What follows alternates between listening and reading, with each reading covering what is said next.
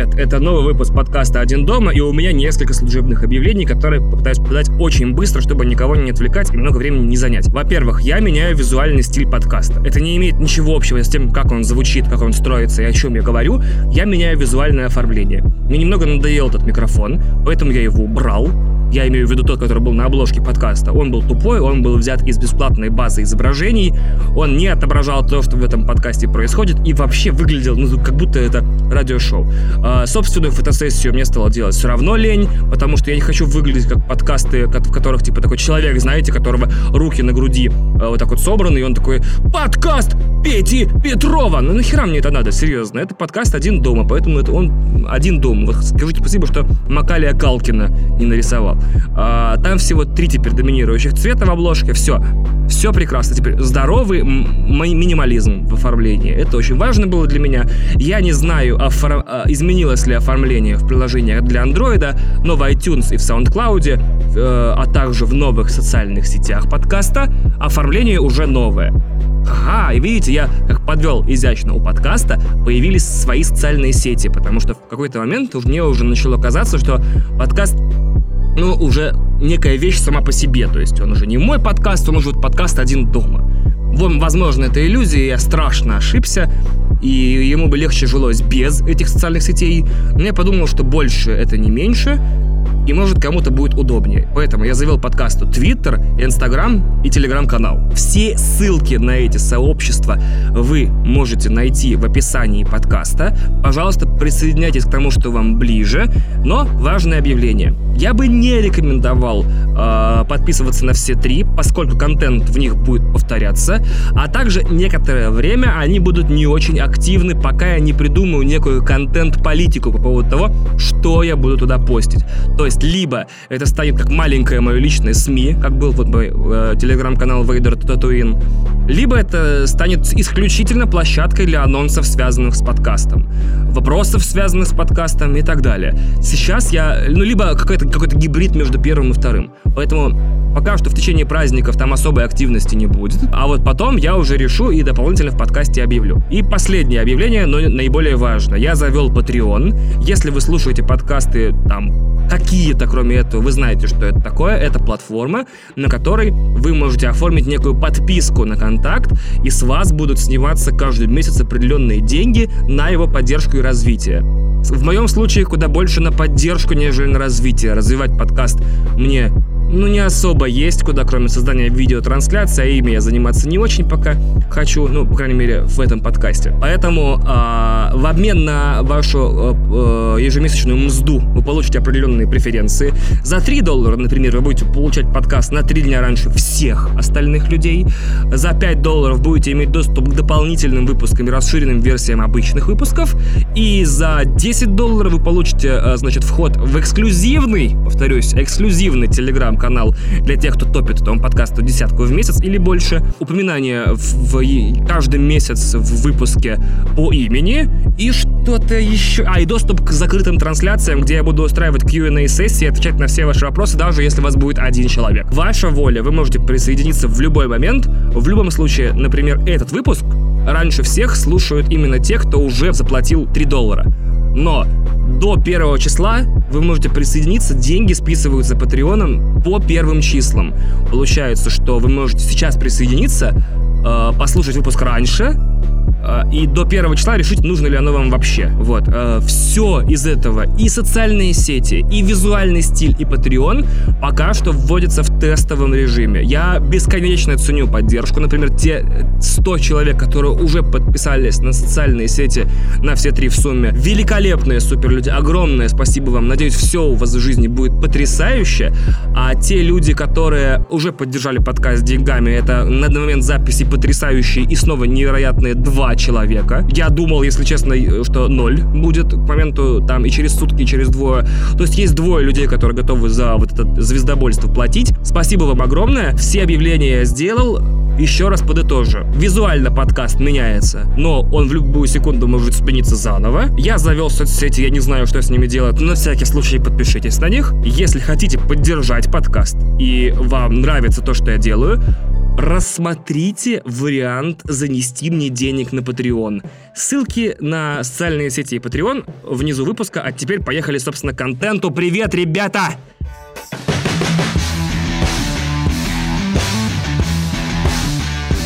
Знаете, что такое феномен Баадера Майнхоф? Это когда мозг получает некую новую информацию, новое знание или видит что-то новое, и после этого ему очень долго кажется, что этого вокруг очень много. Например, вот вы узнали слово «трансцендентальный» и увидели его два раза за две недели. И мозгу все время кажется, что оно везде теперь. Ну, прям вот везде.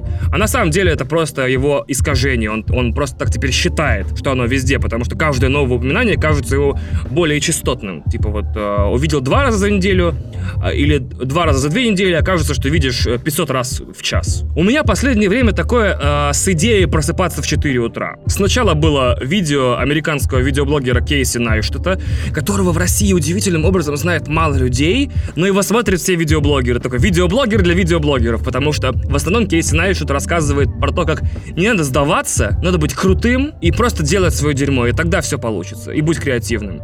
Э, ну, я так подозреваю, что в, ста- в стране с средним доходом, таким как в США, э, просто быть креативным, и тогда все получится действительно легче, чем у нас в России. Ну ладно. Потом я увидел несколько заголовков э, модных сайтов про продуктивность. Потом это добралось, по-моему, то ли до Forbes, то ли до Business Insider. Короче, все теперь рекламируют пятичасовой сон с 11 до 4. И у Найштата было видео на эту тему, где он не только описывает свой день, но и приглашает автора книги, автора этой методики просыпаться в 4 утра, э, который, естественно, десантник. Фак, чувак. ну, то есть, бляха, если ты десантник, ты вообще удивительно, что ты спишь когда-то. И говорит, типа, расскажи, чувак, десантник, э, вот почему ты рекомендуешь всем людям просыпаться в 4 утра? Я такой, ну, блин, ну сейчас будет интересно. И я представлял себе, что десантник начнет свою речь, мол, знаете, когда ты просыпаешься в 4 утра, уснув при этом в 11 вечера, э, твой мозг начинает по-новому отслеживать циркадные ритмы. А циркадные ритмы — это когда мозг распознает смену дня и ночи. То есть вы как бы хакаете свой мозг, и из-за этого он начинает время суток отчитывать чуть раньше, поэтому вы можете сэкономить 3-4 часа, э, если будете вот так вот тактически засыпать как бы раньше обычного, но и просыпаться раньше обычного. Из-за этого там с первыми лучами солнца или еще с какой-нибудь хуйней мозг поймет, что типа э, все, новый день, можно не спать, понеслась веселуха. Ну, надеялся, что будет какое-то научное, толковое объяснение этой идеи. Но что говорит наш десантник на самом деле в видео? Он говорит следующее. Чувак, Просто пойми, если ты просыпаешься в 4 утра и встаешь с постели, то это победа. Если ты заставил себя встать в 4 утра с постели, проснувшись по будильнику, это победа. Это первая победа в череде побед твоего дня. Ну, то есть, блядь, музыка вот этой мотивационной херни, от которой меня тут же начинает калашматить. То есть, э, ну, прям реально разбирает. Я не могу такое слушать.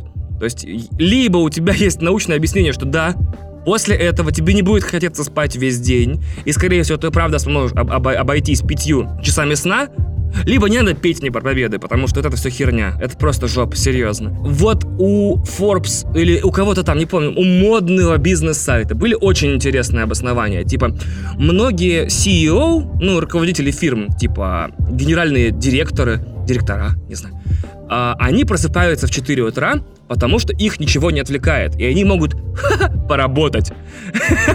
Пиздец. Серьезно, такой, проснулся в 4 утра, значит, сел за комп, включил там Chrome, э, почтовый клиент и понеслась рабочий день, блядь. Потому что ничего не, не отвлекает. Ни родственники, ни дети, а, в соцсетях тишина в 4 утра по Америке. А, я, кстати, с этим не спорю, реально наверняка. И коллеги все спят и тоже не дергают своей хуйней.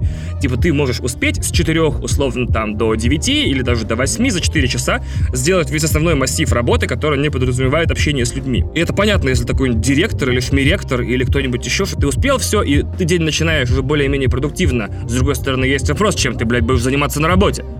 Ну ладно допустим, у этих людей очень много работы. Но я вообще не понимаю, это, это, это просто жопа. Во-первых, у меня э, началась обратная реакция. Это как желание покурить, когда ты читаешь статьи о вреде курения. Или выпить, когда читаешь статьи о вреде алкоголя, написанные кондовым тупорылым языком. То есть настолько это противно, настолько омерзительна идея того, что тебе что-то запихивают в голову насильно, что тебе хочется сопротивляться. Ну, это как примерно, не знаю, хотеть жить в России после пресс-конференции Путина. Ну, то есть, примерно такая история, да? И мне кажется, что у этого есть объяснение, потому что, ну, я чувствую, как э, Или, опять же, это мой эффект, э, феномен Бадера Майнхоф, что мне кажется, что эту идею насильно проталкивают какие-то люди. У меня есть теория о том, что э, капиталистическая культура э, постепенно захватила все и превратила всех людей, э, находящихся вот в моем окружении и вашем окружении, вообще всех людей, в рабочие продуктивные единицы по зарабатыванию денег либо для себя, либо для своих начальств, для своего начальства. То есть будь продуктивным, пока ты едешь на работу. На эту тему есть миллион статей, миллион исследований. У меня вообще есть теория, что интернет в мобильных телефонах и, следовательно, смартфоны появились только потому, что боссам условным надоело, что их сотрудники не могут отвечать на почту э, электронную, пока они едут на работу и с работы, потому что три часа в день человек просто как бы вслепую сидит и ничего не делает. Он не дома еще и не на работе. Давайте придумаем интернет в телефоне телефонах, чтобы я его заебать мог еще дистанционно, пока он в автобусе тупит. А, работай, значит, пока едешь с работы, работай, пока едешь на работу, работай, пока отдыхаешь, работай, пока моешься, пока ешь. Все время будь продуктивным, больше зарабатывай, меньше трать. Вот э, откройте любой сайт по продуктивности в Америке, там, лайфхакер, там, все что угодно. Там, серьезно, сайт четко делится на две половины. Одна зарабатывай больше, успевай больше. Вторая, трать меньше, типа откладывай... На чё, блядь, откладывать? Что это за херня? И понятно, что необходимость зарабатывать больше денег и быть более продуктивным, что бы это ни значило. Типа больше писем ты успеваешь записать за день, больше роликов смонтировать, больше текстов написать. Я хер знает, вот необходимость быть продуктивным а, а, все больше и больше, она постепенно отщипывает время. То есть а, все современные технологии, например, позволяют делать какие-то вещи, которым 10 лет назад, 5 лет назад можно было сделать только в отдельном помещении за отдельным компьютером, теперь можно делать где угодно. В поезде, в автобусе, в кафе, на ходу и так далее и тому подобное. И каждый день все меньше и меньше остается времени, чтобы отдохнуть, потому что ты вот все больше и больше окон, в которых ты можешь быть продуктивен. И в конце концов капитализм и вот это вот стремление, да, быть продуктивным, я ненавижу слово продуктивность. Сразу скажу. Извините, что я часто употребляю, оно, наверное, выглядит и странно. И необходимость быть продуктивным, типа, заняла весь твой день. Ты просыпаешься, все, твою мать, будь продуктивным, завтракай, э, читай новости. Э, пока едешь на работу, э, там, не знаю, э, пиши, готовь статью. Пока, э, ну, это, я, я не знаю, кем вы в основном работаете, но такое ощущение, что вы понимаете, о чем я говорю, да? Ну, то есть работай, как проснулся, за завтраком, работай в душе, работай в поезде, работай в автобусе, работай, пока поднимаешься на свой этаж, работай на своем рабочем месте и обратно идешь тоже работай, не забудь еще дома поработать. И подработать я имею в виду именно вот производство вещей, или контента, или явлений, или услуг, все время будь. И вот у тебя оставалось 8 часов на сон, или 9 часов на сон, или 7 часов на сон. Нет, теперь, значит, капитализм и необходимость производить и потреблять, она будет еще зачерпывать у сна. То есть до тех пор, пока вот наука не установит, типа, вот 5 часов, точнее, наверное, уже установила, что вот 5 часов это минимум, чтобы человек просто не сдох. Вот если человек будет спать меньше, он все, он не продуктивен, потому что он мертв. А вот больше пяти часов он не продуктивен, он продуктивен так, ну, не, более-менее, хотя бы может там на письмо ответить, типа, окей, или на сообщение какое-то и так далее. В итоге стремление производить говно, любое, вообще любое, то есть чем бы вы ни занимались, и чем бы ни занимались ваши друзья, производство машин, медикаментов, э, статей в интернете, гифки вы рисуете, видео делаете, четырежды наплевать. Вот эта фигня заберет у вас все время через некоторые, через пару лет. То есть все время, которое вы будете бодрствовать, вы будете производить, потому что иначе человеческая цивилизация загнется. Практически уверен, что она реально загнется, потому что весь этот культ успеха, культ продуктивности, он совершенно нездоровый весь этот биохакинг, когда человек пишет, я хочу стать полубогом, поэтому я хожу на медицинские обследования, питаюсь какими-то таблетками, слежу за, баран, за балансом жиров, белков, углеводов, мочи, кала, я хер знает чего еще, меряю себе температуру каждые 5 минут, суя градусник в жопу и так далее. Мне кажется, что вот люди, которые олицетворяют успех, которые питаются, э, там, демонстративно заявляют в Инстаграме или там в интервью где-нибудь еще, что они питаются органическим планктоном и пьют росу, качаются до 2% подкожного жира из 5 по 5 часов, тратя все остальное время на работу и продуктивность. Это вот все, это трендец, это э, либо сверхформа новое эволюционное человечество, это люди X, это мутанты, либо это тупиковая ветвь, в которую мы все превратимся и сдохнем. То есть все мы будем жрать какие-то, не знаю, не, не, не, солнечным светом питаться, э, быть худыми, накачанными. Ведь э, все... Самое смешное, что я недавно читал, что типа вот та форма, в которой находятся фотомодели, та форма, в которой находятся актеры Марвел, она unsustainable, слово классно, да, она сложно поддерживаемая, а долго держать ее это вредно для организма. То есть, когда вы видите, э, там вот Крис Хемсворт скидывает футболку, это значит, что он снимал эту сцену на пике тренировок, во всем остальном фильме он типа с большим жиром под кожей, да, и он эту форму мог удержать ровно неделю необходимую для съемок всех сцен, где он э, без футболки. Потому что вот unsustainable, трудно эту форму поддерживать. Не только трудно, но и вредно для всех внутренних органов. То есть то, что нам приятно и навязано глазу э, всей нашей культурой, оно вредно. Вредно жрать, не знаю, ягоды годжи, значит, и запивать их минеральной водой Smart Water. Вредно э, качаться до 2% под кошки. Вредно спать по 5 часов. Какого хрена? Почему мы тратим столько времени на хуйню? Это просто звездец.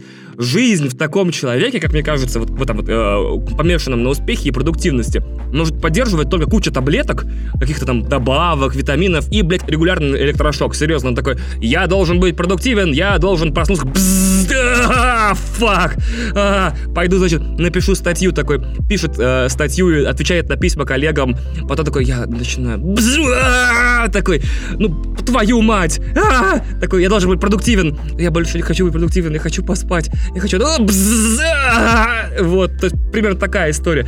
Это же жопа, серьезно.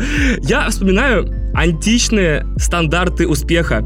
Ну, то есть, как выглядели успешные люди в Древней Греции, в Древнем Риме. Э, стандартом там э, обеспеченности, продуктивности. Э, ну, блядь, это пузон, у человека должен быть ляхи такие, реально слоновьи. Э, лежание в тоге, значит, под солнышком до полудня. Э, сиеста, ну, это уже в других культурах, но тем не менее, типа, ой, что-то солнце поднялось, какая нахер продуктивность, давайте я зачилю просто. Типа, зайду, посплю днем три часа и не, не буду в это время работать. Куда все это делать? Куда? Вот серьезно, еще, еще есть у этой штуки слепое пятно. Есть примеры тех, кто пользуется этой методикой. В каждой статье... Ой, сука! вот, пиздец, видите, я слишком продуктивен. Но мне интересно вот что.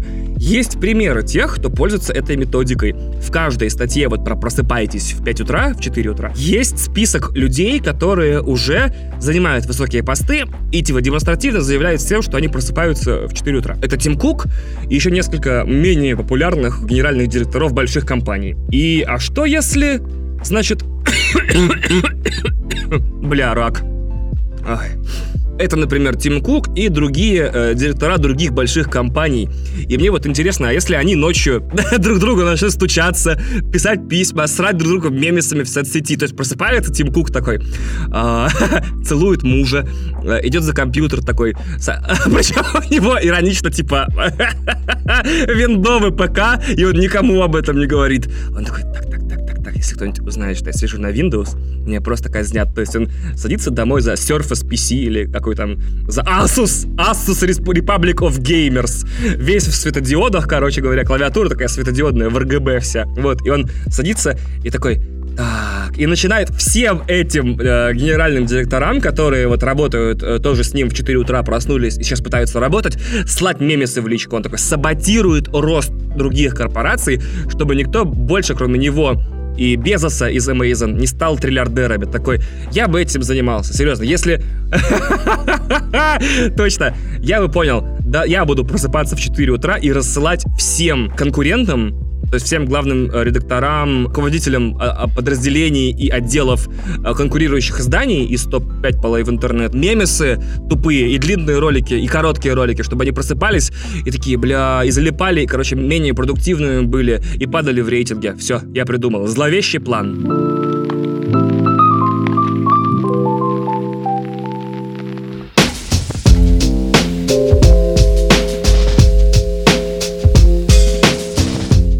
Знаете марку минералки «Святой Источник»? Я недавно увидел билборд, из которого узнал, что у них, оказывается, существует некий подбренд для молодежи. Потому что молодежь, наверное, не очень хочет покупать воду, в названии которой есть слово «святой». Типа они, когда ее выпьют, они начнут шипеть, там, не знаю, гнить изнутри, рассыпаться в пепел, я хер знает. И я удивился тому, как они ее назвали.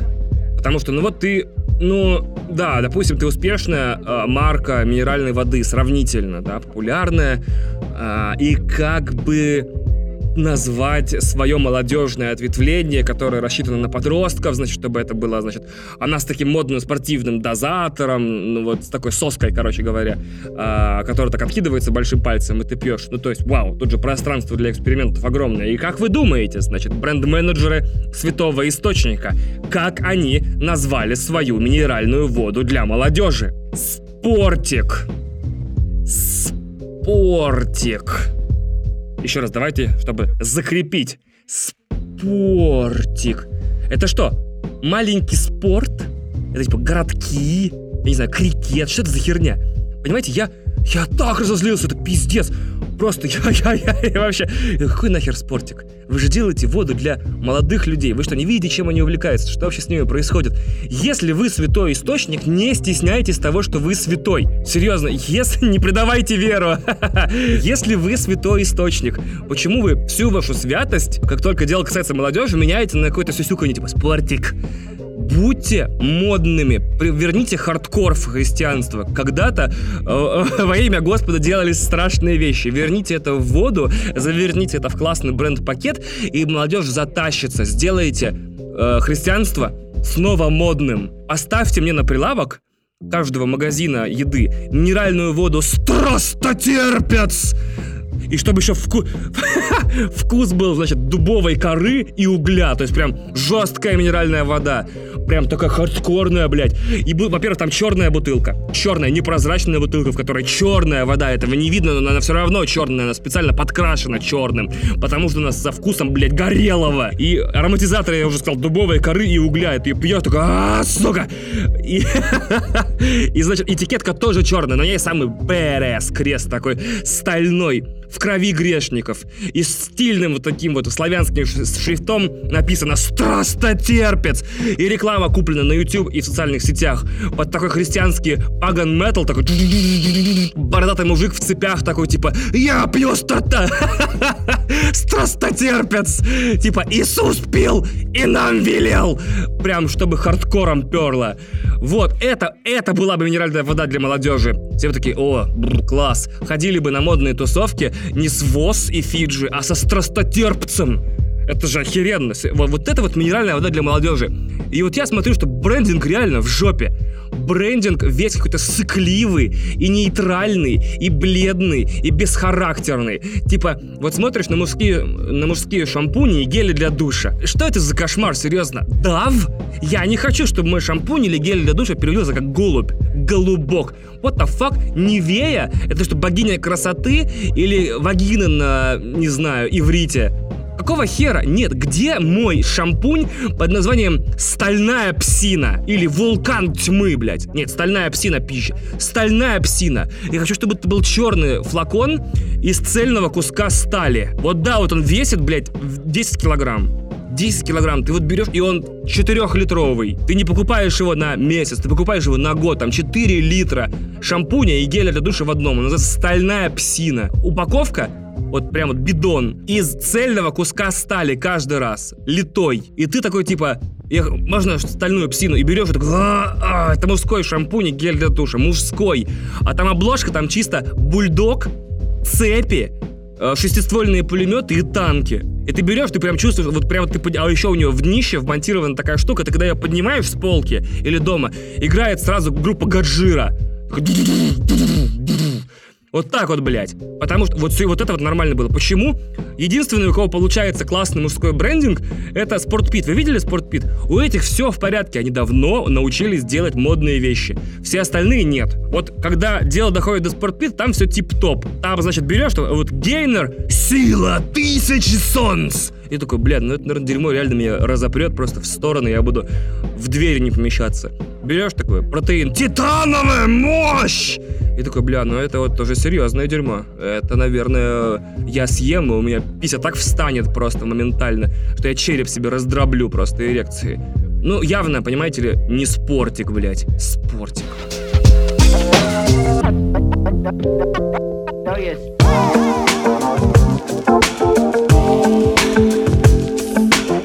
Последние пару дней я очень пристально слежу за срачем, ну, потому что я люблю позитивные эмоции, как я уже говорил, да, Вилсакома, этого Валентина Петухова, против Ай как просто Стаса Васильева. Вам, разумеется, ничего эти фамилии, скорее всего, не говорят, а если говорят, то вы такие, о, да, кстати, вот что ты думаешь об этом сраче?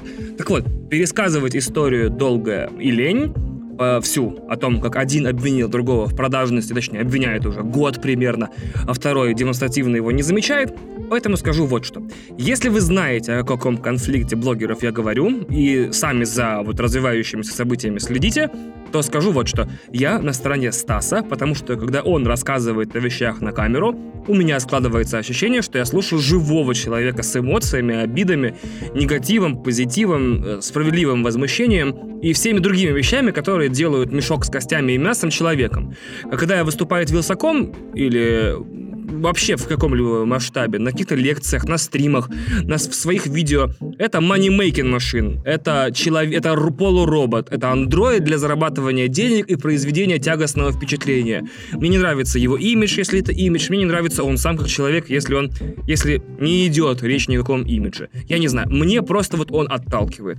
Я, может быть, он великолепный человек, я просто с ним лично не знаком, а Стас омерзительная тварь, но вот по тому э, впечатлению, которое они оказывают лично на меня, я расставляю свои приоритеты так. Стас великолепен, Вилса нет. Если вы не знаете, о чем я, то, скорее всего, и слава богу. Потому что вот к чему я подвожу. Давайте оба, все, в завис... не вне зависимости от вашего отношения к срачам блогеров и ко всему остальному, и вообще, знаете ли вы, кто эти такие люди, а, сойдемся на том, что техноблогинг — это самая бесполезная профессия в мире, работникам которой платят почему-то столько, сколько платят. Непонятно зачем, как и почему. Самые бесполезные люди на Земле, производящие самый бесполезный контент вот как только первый человек, короче, придумал сказку какую-нибудь, да, для своих засыпающих детей, или песню, я хер знаю, да, вот в тот момент, когда Гутенберг первые знаки на книгах, короче, начал отпечатывать, и в тот момент, когда вот первое кино сняли, э, Люмьеры, появилось производство контента какое-то у человека, да, но никто не мог представить, что рано или поздно все их усилия по производству видео, и по производству знаков, и по устному творчеству, да, по всему остальному, превратится в техноблогинг. Потому что сколько бы раз я не посещал сайты о, о, о, о гаджетах и технологиях, я вижу одно и то же я вижу рассказы о свитчинге. Я всю жизнь, мне 48 тысяч лет, и я 48 тысяч лет работал на Макос. И теперь для, спе- для специально для статьи я целую неделю буду работать на винде. С момента появления айфонов сидел на айфонах, пишет нам журналист, да, вот, вот у меня были только айфоны. Я вообще не знаю, что существуют другие телефоны. Вот с первого айфона в 2006 году до сегодняшнего дня у меня были айфоны, но я пересаживаюсь на Samsung посмотреть, как там дела. Или на Google Pixel, или на что угодно, наплевать. Я такой, так, у меня всегда были приставки Sony, и сейчас я попробую Xbox. Вы можете сами написать, создать заголовок любой статьи на любом технологерском сайте, если вы вставите необходимые вещи в шаблон. Э, я попользовался X, Y времени, и теперь я думаю, что Z. Все, серьезно, любой. Типа, я попользовался, я хер знаю, Тефалем вместо Электролюкса день, и теперь думаю, что это великолепно. Я, значит, посмотрел телевизор Samsung вместо телевизора Sony в течение трех часов, и я думаю, что это отвратительная идея была. Ну, то есть, все, вы, а, вы, а, вы гениальный техноблогер. Вы можете даже статьи не писать, вы можете генерировать эти заголовки бесконечно. Я побрился Брауном вместо Бабилис в течение месяца. И я считаю, что это было решение всей моей жизни. Все, вы техноблогер. Просто техноблогер. Все, вы техноблогер. Все, fuck you. Потом, когда у этих людей заканчиваются заголовки, да, вот о свитчинге, типа, я попробовал X вместо Y, да, они начинают рассказы о, про детокс, блядь. Это пиздец. Это самое заебическое. То есть, как только он попробовал все, то есть перескочил с одного на другое и обратно. Типа, пост, пост-свитчинг. Типа, я пересел обратно на iPhone после месяца и Samsung, и у меня еще, блядь, выводы появились на 9 тысяч знаков. Читайте мое дерьмо. Нет, а после даже этого начинаются статьи про детокс. Типа, как я жил месяц без телефона. Блядь, да понятно, что хуево. Я, если дома забываю телефон, я уже в лифте калачусь, чувак. А ты техноблогер, вся твоя жизнь телефон. Конечно, ты его кладешь на полку, отходишь на 5 шагов, у тебя уже сердечный приступ. Ну, я не вижу, что в этой статье может быть интересно. Типа, м-м, блядь, я познал э, нирвану, медитируя на крыше здания, и понял, что на самом деле телефон мне не нужен, и уехал в Гималай. Вот это заебись, конец. Но конец-то будет все равно в том, что он берет свой телефон обратно, такой, заебись, теперь моя жизнь снова полноценна. Или там, э, как я не заходил в интернет неделю? Да я хуй знает, как ты не заходил в интернет неделю, и не хочу знать. Я вот зашел в интернет и захожу каждый день, а ты лох. Или как я не играл в видеоигры, и наконец-то, да, лишился девственности, блядь, и, и занялся спортом. А, то есть, как только заканчивается свитчинг, начинаются истории про детокс. Все, свитчинг и детокс. Вы можете создать свой сайт под названием Switching и Detox и писать на нем статьи все время, как вы поменяли, значит, устройство с одного на другое, а потом, как вы сидели месяц без этого устройства. Все, у вас готов контент-план вашего издания на год. Развлекайтесь, просто ищите инвестора, запускайте сайт, понеслась, иначе я сам его сделаю. Вот люди, которые получают за описание этих невероятных вещей деньги, это, это просто фантастика какая-то. То есть, если мы скоро начнем платить совсем за абстрактные вещи, типа, вы не дергали пеструн на улице в течение года, вот ваша премия. Потому что мне кажется, когда ты обозреваешь Хотя, блядь, что это за слово? Обозреваешь. Когда ты рассказываешь про на камеру, неважно, или текстом, про, значит, бруски пластика и металла, э, в которых, в принципе, это функции одни и те же из модели в модель. Не то, что мы там что-то новое появлялось, да, по большому счету. То есть вот появились в телефонах камеры, тачскрины и доступ в интернет. Все. Меняются экраны, то есть становится там ярче и контрастнее, меняются камеры, их просто становится больше, и меняется скорость интернета в них и то, что с этим интернетом можно делать. А все. Ну, то есть все. Все. У всех у них есть камера, экран и доступ в интернет. Ты можешь купить телефон за 7 тысяч и нормально жить. Ты можешь купить телефон за 70 тысяч и жить тоже неплохо. Я думаю, что крутым был бы построен на таких принципах секс-раздел какого-нибудь издания. Статьи типа «Я всю жизнь занимался сексом с женщинами, но в течение недели я встречался с мужиком». И вот мои впечатления. И такой чувак, типа, ну, сначала было непривычно, но потом я понял, что это на самом деле неплохо. И с удовольствием обратно принял свою девушку через неделю, но э, с ней не поиграешь в баскетбол. Э, или наоборот, типа, я э, отлично, у меня был отличный брак с мужем, но потом я решил попробовать женщину и и не возвращается обратно. Вот тут всегда есть непонятка в конце. А про детокс так вообще интересно в сто раз было бы читать, типа, я перестала дергать свою, значит, ну, причиндал. И, а, не знаю, и вот прожила так месяц. Я занялась делом, и не знаю, у меня теперь э, э, пекарня в Инстаграме, я хер знает. Или мужик такой, я отказался от секса как такового и, не знаю, убил себя эрекцией во сне. Вот, вот это здорово. Это было бы классно, хотя с другой стороны, я вот сейчас об этом говорю, мне кажется, что мне кажется, что вся секс-колумнистика и так так выглядит, то есть это тоже бесконечные. Я попробовал что-то новенькое, и вот колонка о, о чем-то новеньком, или я попробовал обойтись без чего-то новенького и без старенького тоже, то есть ничего нового я, кажется, не придумал. Но Возвращаясь к техноблогингу, если быть предельно честным, я считаю, что у нас в мире, не в стране, в мире, должен быть ровно один сайт для техноблогинга, который назывался бы техноблог.ру или ком, неважно, на котором была бы ровно одна статья, какой телефон купить.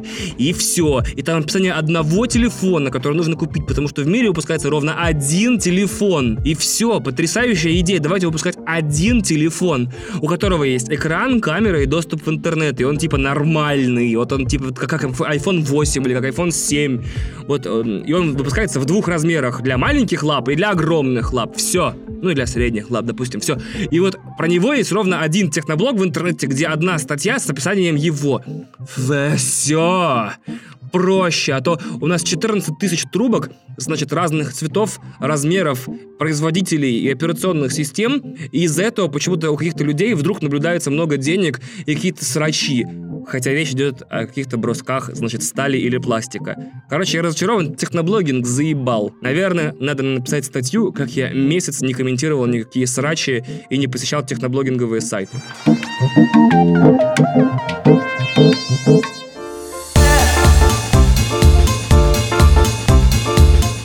Прошлом выпуске в комментариях в SoundCloud у меня попросили больше книжных рекомендаций. Читаю я час в день, иногда полчаса в день, поэтому особо много книжных рекомендаций из недели в неделю я давать не могу, но что прочитал, о том и расскажу. У меня очень странный, и это, наверное, бросается в глаза, спектр интересов в литературе. Меня интересует фантастика и нонфикшн. И, ну, я имею в виду книги на, про документальный рассказ о каких-то явлениях. И недавно я был в Республике и нашел книжку под названием «Marvel против DC». Республика, я не в смысле был в Республике Чат или в Республике Конго, я был в магазине Республика и увидел там на стенде с комиксами книгу «Marvel против DC». Но мне стало влом ее покупать, поэтому подписался на мое любимое приложение не скажу его название. И такой думаю, ну, начну заново читать в нем книги. И уже давно в нем читаю книги, несколько месяцев, очень доволен, как мразь. Там нашел эту книгу и прочитал ее там. Marvel против DC Рида Таккера или Таккера Рида. Я до сих пор так и не понял, где имя, где фамилия. И мне лень сейчас лезть. Ладно, убедили. Рид Такер, сейчас проверю. Рид. Автор Рид Такер. Серьезно. Рид Такер. Охереть. То есть Рид Такер, книга называется Marvel против DC. В английской версии, в оригинальной у нее название длиннее, и она называется Slugfest. Так вот, эта книга реально о противостоянии Marvel и DC длиной типа в 60 лет. То есть от того момента, как Marvel вообще появились, оказывается, Marvel появились, когда DC было уже там 20 или 30 лет. Я очень был удивлен этому факту. Я думал, что обе компании стартовали примерно в одно и то же время. И мне понравилось э, то, что все время, ну, то есть в течение всех 60 лет существования Marvel и DC, в принципе, сборник охуенных историй. Давайте начнем с этого. То есть хер с ним, сейчас я подведу веду к тому, на чем сейчас прервался, это действительно сборник удивительных историй про то, как разворачиваются креативные противостояния э, в индустрии, где два лидера одновременно. Причем, как правило, идущие там нос к носу, время от времени обгоняющие друг друга, переманивающие друг у друга талантов, пиздящие идеи, постоянно подкалывающиеся. И там, правда, много историй, но мне в душу запали, значит, две. Когда Marvel только-только начинали свое развитие, ну, то есть вообще появились, там начали издавать какие-то комиксы, и попали в не очень ловкую ситуацию, где они вынуждены были принтить, то есть печатать свои комиксы в том же издательстве, которое выпускало комиксы DC, э, в заранее невыгодных обстоятельствах, типа Marvel могли издавать только 6 книг, например. Вдруг оказалось, что DC впервые через несколько лет после создания Marvel начала типа волноваться о том, что они существуют. До этого их не замечали, думали, что они типа временные явления, сейчас исчезнут. Оказалось, что экономически несмотря на то, что между ними вот в абсолютных цифрах была громадная разница, типа DC продавали пипец как много комиксов, а Marvel продавали не, не то чтобы слишком много, DC комиксы продавались стабильно. А вот доля Marvel неумолимо росла. И с точки зрения экономики, типа, вложение в Marvel и вообще положение Marvel было более выгодным. То есть они все время увеличивали тиражи, они печатали и продавали все больше и больше, а DC как бы не больше, не меньше. Поэтому понятно, что рано или поздно Marvel бы их догнала. И поэтому DC, типа, взяли, купили кучу их комиксов за месяц и разложили, значит, в своей комнате, где взрослые дядьки с пузонами, значит, и в очках начали рассматривать обложки комиксов Marvel, типа, да в чем же секрет этих молодых выскочек? И смотрят, и это очень смешная история, она очень напоминает мне несколько предыдущих мест работы. То есть собрались взрослые люди, э, которые не понимают, что такое круто, которые как бы просто вот делают одно и то же дело и смотрят в основном на финансовые показатели. Собрались и рассматривают обложки конкурирующего издательства. И в итоге приходят к выводам, что Marvel Comics продаются лучше, потому что на обложках много красного цвета и пузырей с текстом.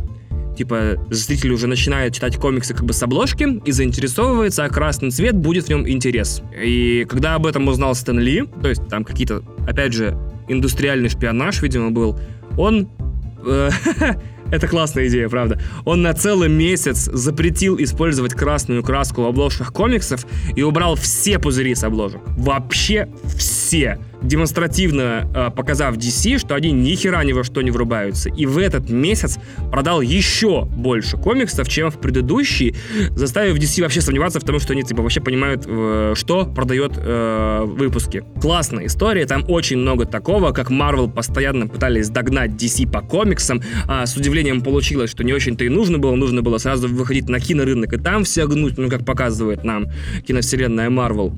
Роскошная история о том, как... Я не знал о том, что, во-первых, это существует, но я прочитал всю историю создания и реально удивлен. Оказывается, существует кроссовер Супермен против Человека-паука. Это был первый кроссовер между издательствами. Вышел он в... 76-й, да. И казалось бы, да, если бы все было в идеальном мире, то это просто пришли авторы Супермена к авторам Человека-паука и такие, короче, давайте замутим кайфовый коллаб. И те такие, да, давайте замутим кайфовый коллаб. Нарисовали обложки, написали сюжет, нарисовали все, выпустили, такие, да, мы бро. И такие пятюню друг друга отбили, такие фигурные, как gang signs, прям такие пыш-пыш-пыш-пух-пух-пух, ножками похлопали там, пузами столкнулись, типа, вы крутые. Нет, вы крутые. Нет, нихера так не было. На самом деле издательства участвовали в самых там тяжелых переговорах в истории издательств к тому моменту. 14 раз все срывалось, 50 раз переписывался сюжет, перерисовывались иллюстрации. Каждый, каждое из издательств блядь, срало следующее и усложняло переговоры, потому что никак не удавалось договориться даже до того, чтобы, типа, Супермена и Человека-паука было одинаковое количество, типа, участков страницы на них выделены, чтобы обложка между ними тоже по габаритам делилась надвое, что реально сложно, потому что ну, в люб... почти все версии Человеков-пауков, они габаритами Питера Паркера меньше, чем Супермен. Ну, просто вот он, он более, ну, как худой, элементарно, да? И о том, что они пересчитывали на страницах количество ударов, чтобы они были и по силе, и по количеству равны, а также количество реплик, а потом долго бились за то, чтобы в титрах типа выпуска ну, типа вот в авторской колонке, было одинаковое количество фамилий, занимающих одинаковое количество места. То есть я реально такой думаю, да ёб твою мать, ну просто чильните, сделайте зашибок. Ну просто сделайте красиво. Нет.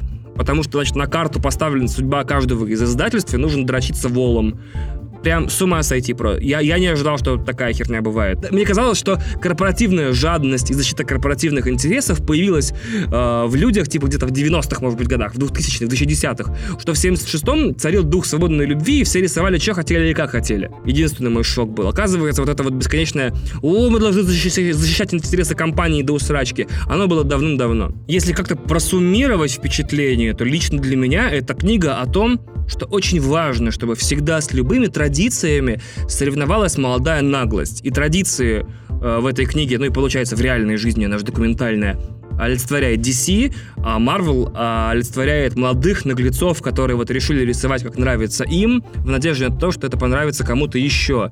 И рисовали они, прежде всего, получается, для себя, просто так совпало, что понравилось еще какой-то куча огромной людей.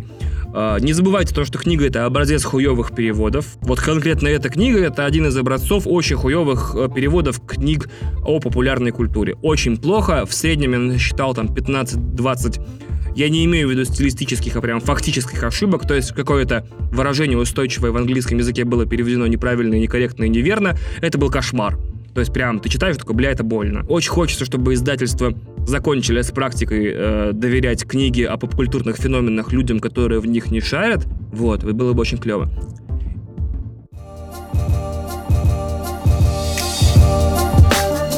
И вторая книга, которая меня в последнее время действительно впечатлила, это комикс «Сага». Наверняка люди, которые читают комиксы и слушают меня, понимают, о чем я говорю. А люди, которые не шарят в комиксах, наверное, не понимают, о чем я говорю. О, подчеркиватель очевидных вещей. Оставайтесь с моим подкастом. Дальше слушайте, это потрясающе.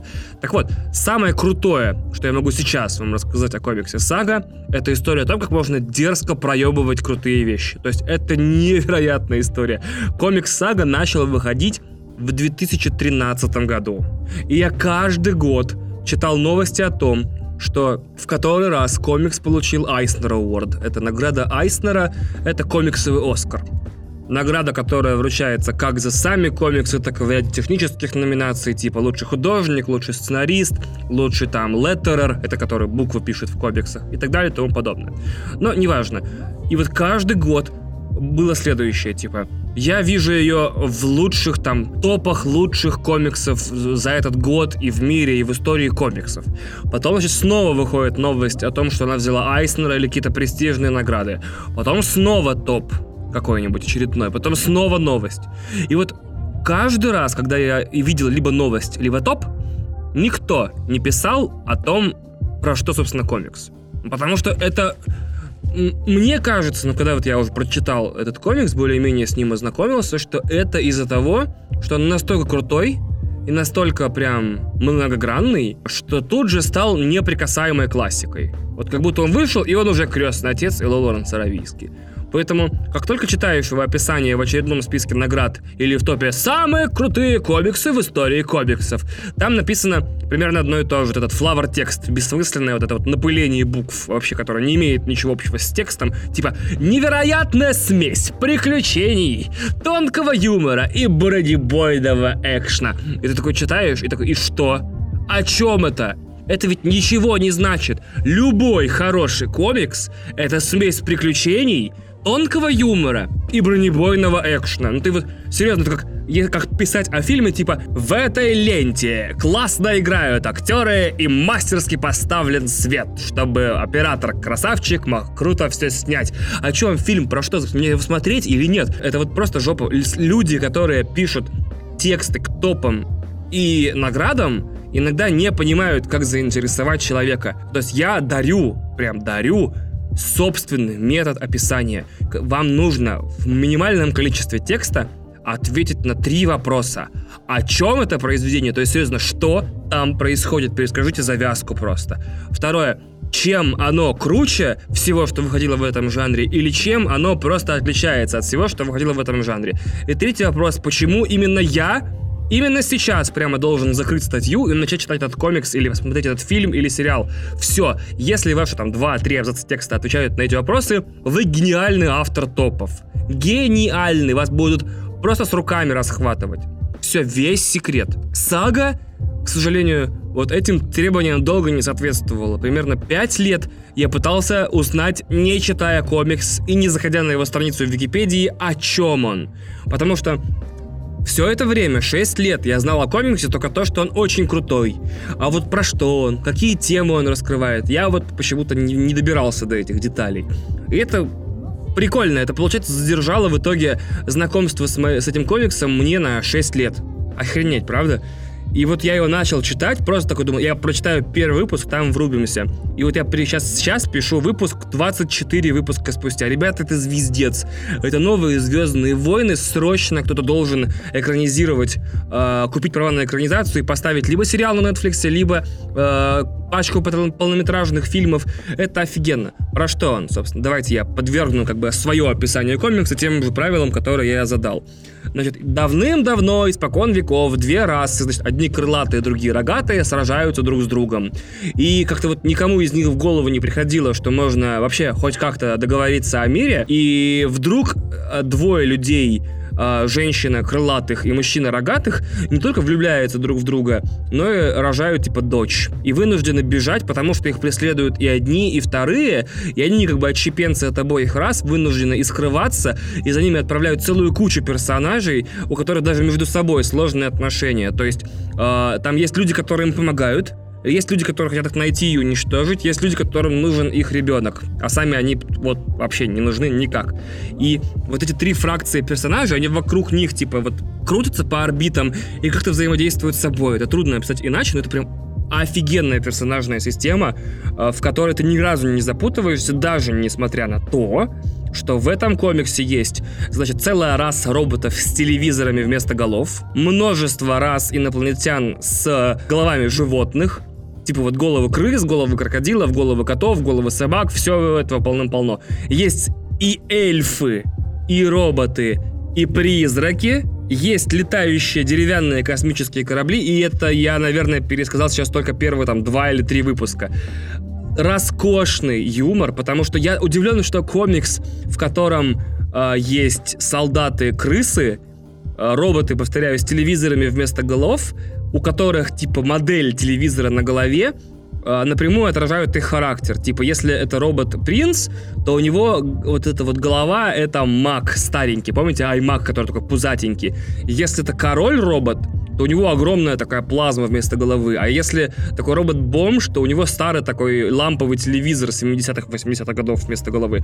И это странное персонажное решение, вот с художественной точки зрения, но ты по-другому себе это потом даже не представляешь. Тебе странно первые, может, два выпуска, первый выпуск. А потом ты такой, да-да-да, робот с телевизором вместо головы, и у него еще пушка вместо руки. То есть корабельная, понимаете? Это очень странно опять выглядит. Но ты потом даже не представляешь, что может быть иначе что-то. Подозрительно, что книга, которая выглядит как детская раскраска, а при этом иногда показывает, как, значит, бельчата разговаривают с лисятами, а крокодильчики с собачками, она при этом оказывается подозрительно взрослой. Ну, то есть прям супер-пупер взрослая, потому что там есть и шутки про секс, и секс, и матюки, и насилие, то есть реально кому-нибудь башку отрывают или кишки пропарывают. Это абсолютно разумеющиеся вещи там.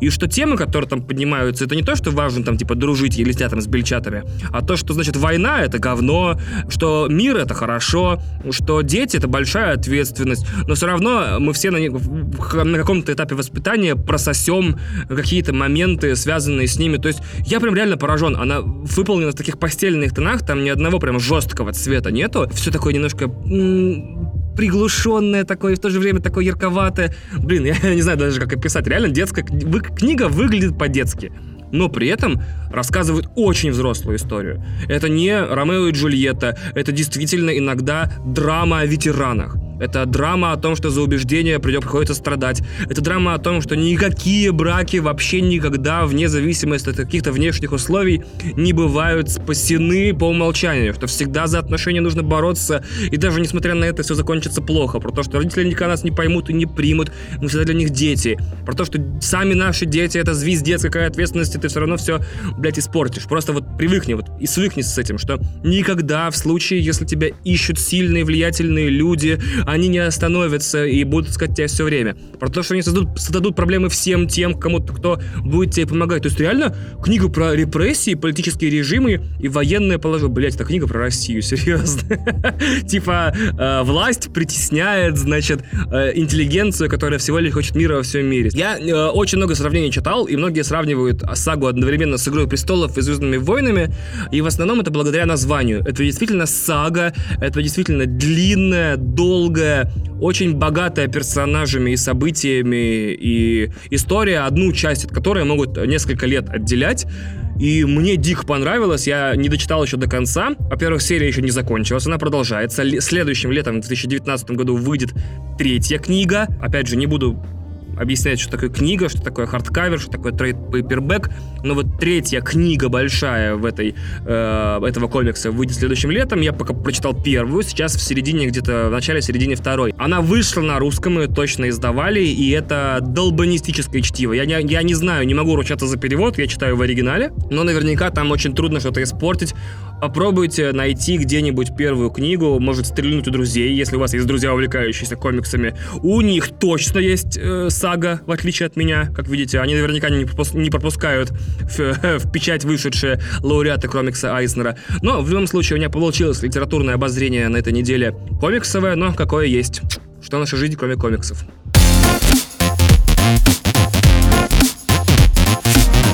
У нас обычная, типичная, совершенно всем привычная рубрика «Я читаю отзывы смешными голосами». Давайте быстренько пройдемся по ней.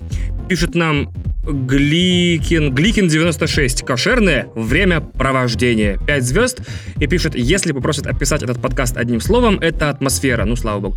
Слава богу, что м, атмосфера, а не, например, ионосфера. А, атмосфера максимально приятная и комфортная. Слушаю не так давно, но за эти 3-4 выпуска стал преданным слушателем, который ждет новый выпуск. Чувак, э, я с тобой. А, Дупи Ду пишет нам, Ару, если бы баба начнет смотреть о Дудя и слушать Окси, то я сразу подсуну и твой подкаст э, без промедления. Я не рекомендую подсовывать мой подкаст мамам, тем более без промедления, но ради бога. Э, Савочек пишет, мое уважение. Вы поделюкс тут и смайлик. Ну, совочек немногословен, но по делу. Э, рецензия пишет нам Бубну, Бубни. 5 звезд. Однажды приехал к девушке, что-то в туалет захотелось, я сел и начал делать дело, потом слышу, дверь открывается, я незаметно в шкаф, потом дверь шкафа открывает ее отец, вот это уже интересно. У него чуть инфаркт не случился, зато с родителями познакомился, а так подкаст хороший, ставлю 5. Прекрасно я разговариваю с пастой. А, Свордер 1992, у меня реально молодая аудитория, пишет нам «Ебош», э, заголовок отзыва, и текст отзыва тоже «Ебош». Ну что ж, Свордер 1992, спасибо за инструкции. Чмокающий э, эмодзи, такой в заголовке следующего а, отзыва пишет нам его Хасовский, а текст отзыва авторитетно заявляю, что те, кто не слушает данный шедевр, тупорезы. Ну, наверное, не знаю. Отличный подкаст! Пишет нам Юлия 1980. Начала слушать подкасты, пока гуляю с собакой. Как раз хватает на одну прогулку. Смайлик. Попробовала слушать другие. Не пошло. Скучные голоса, неинтересные темы. У Ивана живая реакция на злободневные темы. Близкий мне взгляд на вещи. Ого, класс. Подкаст оказался и полезным, потому что оказалось, что мимо меня, большого фаната фантастики, прошел Убик. А у Ивана такая рецензия, что прям беги и читай, смайлик. Хотелось бы слушать чаще, но понимаю, какой это труд. В общем, успехов. Да, Юля, это звездец какой труд. Три часа нужно, чтобы записать, три часа, чтобы смонтировать. Кристине требуется, моей жене дорогой.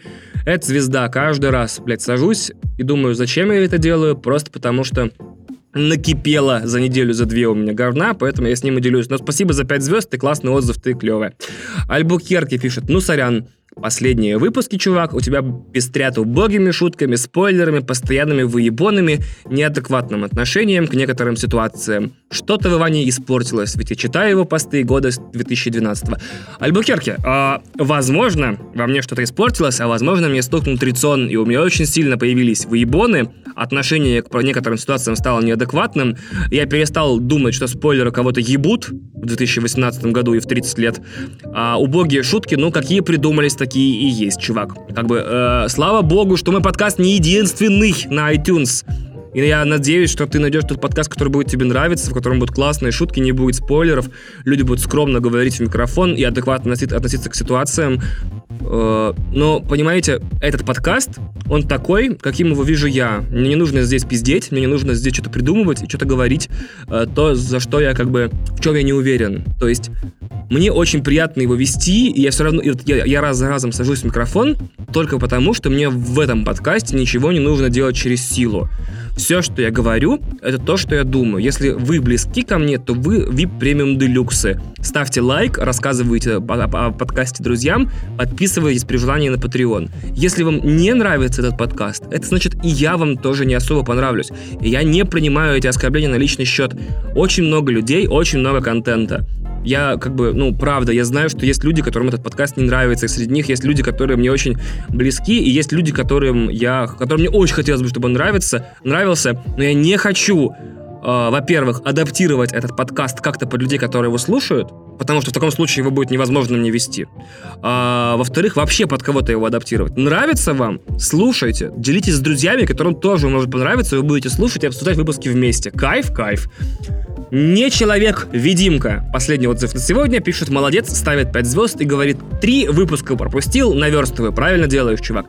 Все, все э, прочитал э, невероятные, значит, отзывы. Если вы еще не поставили оценку в iTunes, пожалуйста, сделайте это. У меня 194, мне хочется, хочется комфортабельные 200, чтобы тыкать их в глаза хейтерам. Пишите отзывы, я их прочитаю в следующем выпуске, который, скорее всего, я буду писать а где-то на второй неделе января числа типа 10-11, то есть у этого подкаста будут каникулы, но в период этих каникул выйдет эксклюзивный выпуск для Патреона, на котором, вот, котором я расскажу о 20 самых крутых штуках за этот год. Это будет и кино, и стендап, и видеоигры, и книги, и комиксы, и музыка. Я расскажу о 20 прям самых офигенских штуковинах, которые меня проперли вот за прошедший год.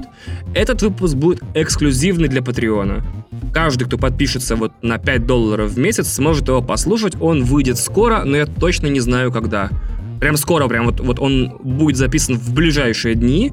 Это примерно получается где-то до 27-28 числа. Кристина его помонтирует, и в первых числах января вы сможете скрасить свои праздники его прослушиванием, если подпишетесь на Patreon. Он будет эксклюзивным контентом для Патреона. В остальном подписывайтесь на новые социальные сети, если вы еще это не успели. Можете прямо сейчас, пока играет песня из рубрики «Подрыв танцполов», можете оставить трек играть, он классный. Свернуть плеер, зайти в соцсети на, или посмотреть э, их в описании выпуска, зайти, подписаться. Это только улучшит ваш день. Я в следующих выпусках расскажу, что я буду по соцсетями делать, но пока мне нужна от вас подписка.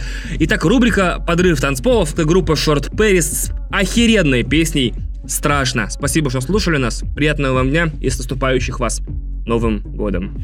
С наступающих вам... С наступающим вас, блядь.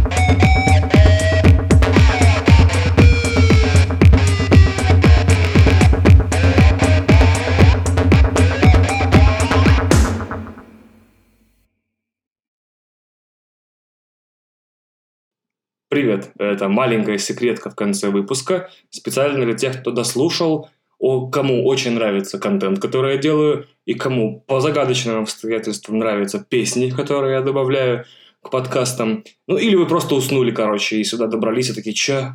где я считаю, что в любом случае, если вы до этого вот бонусного уровня добрались, вам полагается награда. Просто напишите мне в личку и попросите один из трех призов. А, Самый главный приз у меня годовая подписка на сервис ОККО на пакет оптимальный плюс Амедиатека. По-моему, там вы, типа, он стоит 790 или 899 рублей в месяц, и это подписка на год. То есть вы на целый год можете стать адептом легального стриминга, ради бога. Мне не, совсем не жалко. И еще два приза – это две пары билетов. Ну, то есть э, каждый приз – это пара билетов в любой из московских, кажется, только московских кинотеатров сети «Формула кино» и «Синема Парк». Я просто пришлю вам промокод, он действует с 1 по 31 января, и вы можете спокойно сходить в кинотеатр в это время абсолютно бесплатно с другом, с собакой, с ребенком, с женой, девушкой, э, сестрой, мамой, на что угодно. Просто напишите мне в личку, куда угодно. Э, в Твиттер, в мой Твиттер, в Твиттер подкаста, в мой Инстаграм, в Инстаграм подкаста, в мой Телеграм, в Телеграм подкаста. Куда угодно пишите, просто скажите, я дослушал до конца, хочу вот этот приз. Спасибо вам огромное, что слушаете. И с Новым годом вас еще раз. Или не еще раз. Я не помню, в основном подкасте поздравлял, нет?